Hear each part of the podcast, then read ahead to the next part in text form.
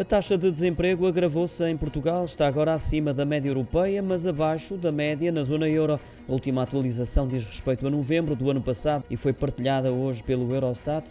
O Gabinete de Estatísticas da União Europeia mostra que o desemprego em Portugal aumentou 4 décimas relativamente ao mês anterior, estacionando no 6,4%, menos uma décima do que os valores registados na zona euro, 4 décimas a mais em comparação com o Bloco Europeu.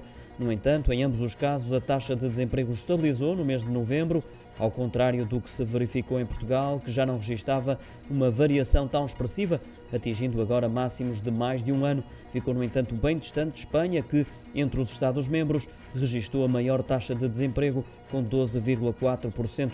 Ainda segundo as estimativas do Eurostat, quase 13 milhões de pessoas estiveram desempregadas em novembro na União Europeia. Desse total, quase 11 milhões na zona euro.